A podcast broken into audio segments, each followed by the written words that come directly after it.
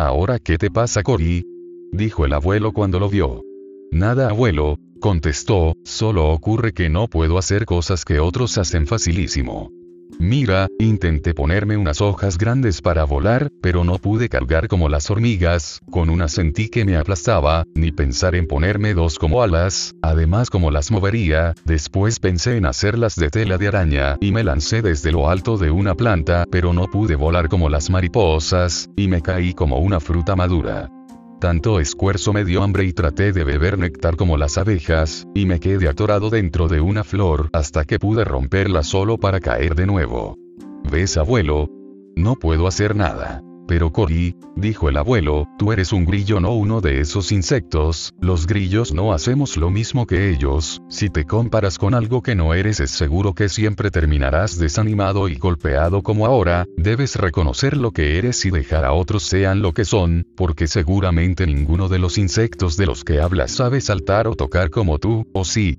Pues no abuelo, pero es aburrido ser un grillo común. Pues eso somos Cory, debes valorar las pequeñas cosas que puedes lograr, siendo grillo puedes tener grandes triunfos, pero si intentas ser otra cosa fracasarás seguramente, eso no quiere decir que te resignes y no hagas nada, debes intentar cosas nuevas, siempre tomando en cuenta tus posibilidades, trata de ser un mejor grillo pero no trates de ser mariposa. Unas semanas más tarde en las cuales se pasó Andy persiguiendo las mariposas blancas del jardín, tratando de encontrar a la amiga del grillo de nombre Tina, llegó un día importante en la escuela de la niña.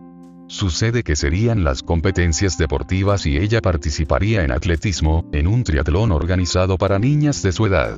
No creía ser buena, había escuchado de otras niñas rapidísimas, y se veía llegando agotada al final de todas. La competencia consistía en correr un poco por un lado de la cancha de básquet, después al no contar con alberca solo, darían una vuelta metiendo los pies en la fuente del patio de la escuela, y finalizarían pedaleando a toda velocidad en sus bicicletas hasta la línea de meta. Se notaba bastante difícil el asunto, y así se lo dijo en su momento a la profesora, sin embargo al parecer no la escuchó y la incluyó en la lista. No había nada que hacer más que practicar un poco en el parque por las tardes, donde doña Mari la animaba aplaudiéndole como si estuviera llegando primero, aunque en realidad nadie venía detrás ni adelante. Esa noche anterior a la competición el sueño se negaba a llegar a los ojos de la niña, a pesar de que doña María había hecho hasta lo imposible, le preparó un baño tibio, le dio un vaso de leche calientita, le contó un cuento, pero nada parecía funcionar, y para no seguir haciendo sentir mal a su mamá Andy fingió quedarse dormida, aunque escuchaba los pasos de su madre por la habitación, colocando en su lugar algunos objetos, o buscando una colcha abrigadora para ponérsela, después sus pasos al acercarse al interruptor eléctrico y el clic del apagador, finalmente su caminar hasta la puerta, que cerró suavemente para no despertarla, aunque en realidad eso era falso pues no dormía.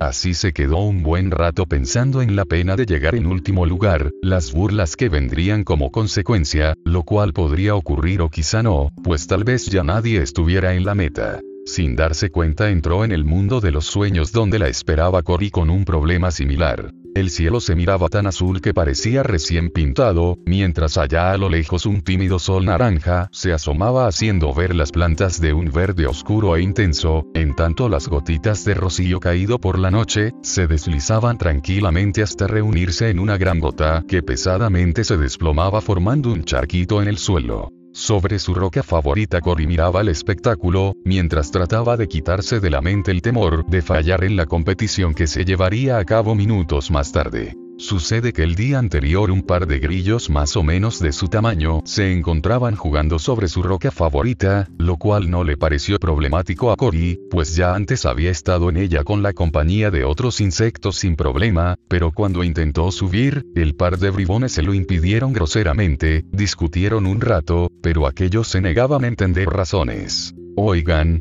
dijo Cory, podemos compartir la roca, y hasta podemos jugar juntos. ¿Cómo crees eso?